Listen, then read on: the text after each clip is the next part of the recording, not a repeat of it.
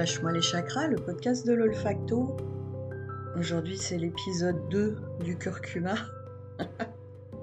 Ça me fait marrer de mettre des épisodes sur des plantes. Bon, bref, donc euh, quel voyage finalement. Euh, vous voyez, je viens, de finir d'enregistrer l'épisode 1 et je me dis, mais quel voyage en fait euh, ce curcuma m'a proposé. Moi qui n'avais pas très envie de me promener avec lui finalement.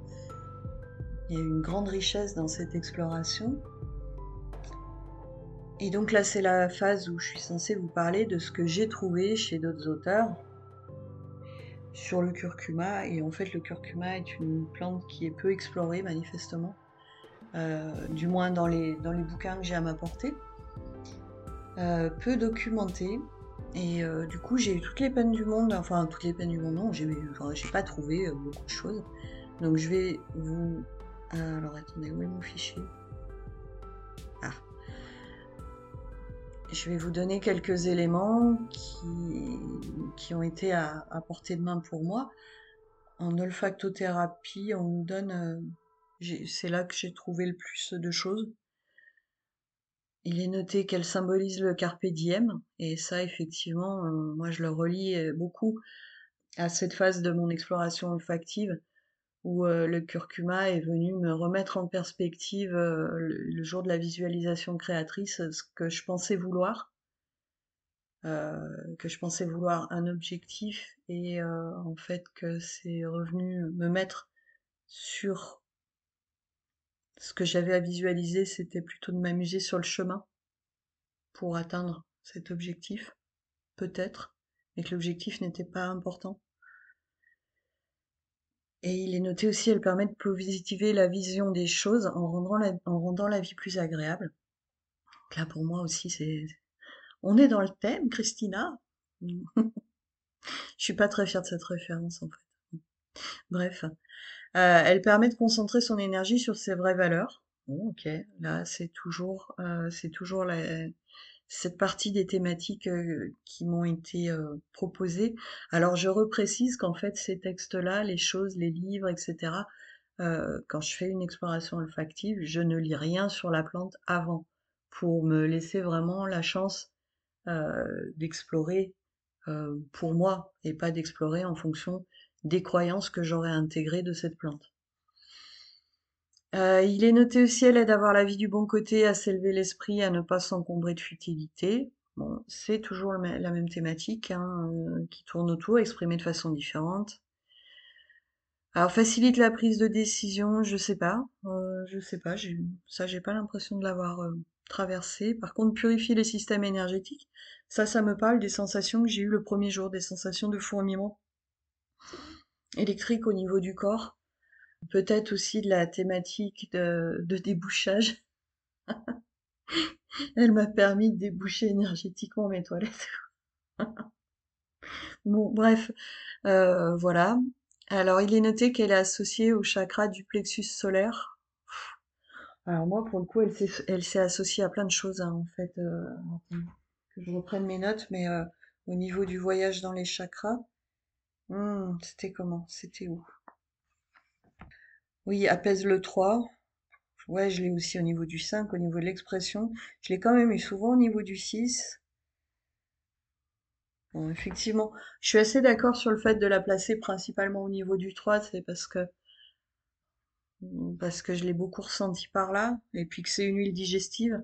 Donc en plus, naturellement, elle va assez facilement euh, s'associer euh, en chakra principal, on va dire, à celui qui gère les fonctions digestives.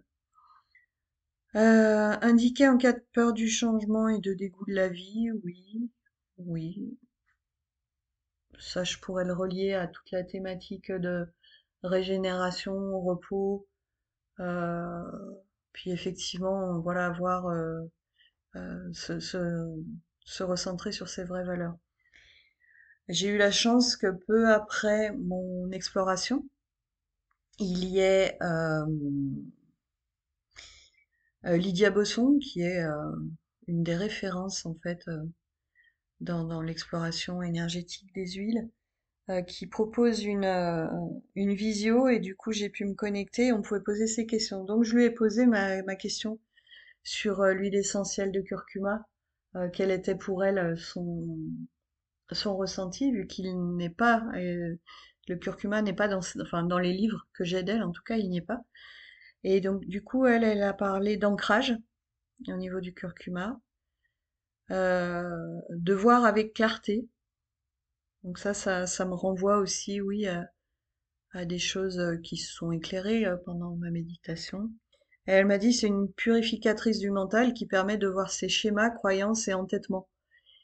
Et ça, alors pour moi, c'est typiquement ce que ce que j'ai vécu lors du jour où où j'ai contacté, bah voilà, qu'est-ce qui me bloque, quels sont mes bouchons en fait, euh, qu'est-ce que je dois laisser aller, qu'est-ce que je dois laisser circuler. Et euh, du coup, voilà, c'est la, la même thématique exprimée une fois de plus différemment. Elle m'a dit qu'elle permettait de mettre de la souplesse, de la flexibilité, de l'antirigidité. Et c'est vrai qu'au niveau physique, euh, très souvent, on va dire que le, le, curcuma, pour ses vertus antioxydantes et anti-inflammatoires, va pouvoir aider les personnes qui ont euh, des rigidités articulaires très souvent, on va pouvoir transposer euh, les,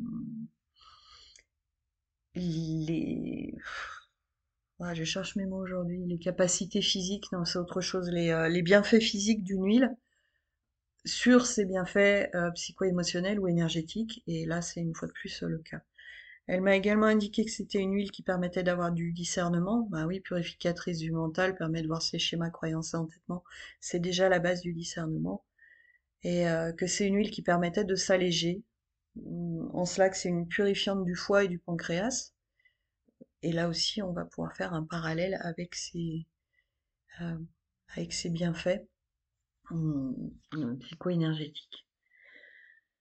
Euh, voilà, j'ai rien d'autre qui soit issu de la littérature à ma disposition. Si vous en avez, ben, n'hésitez pas à me le dire.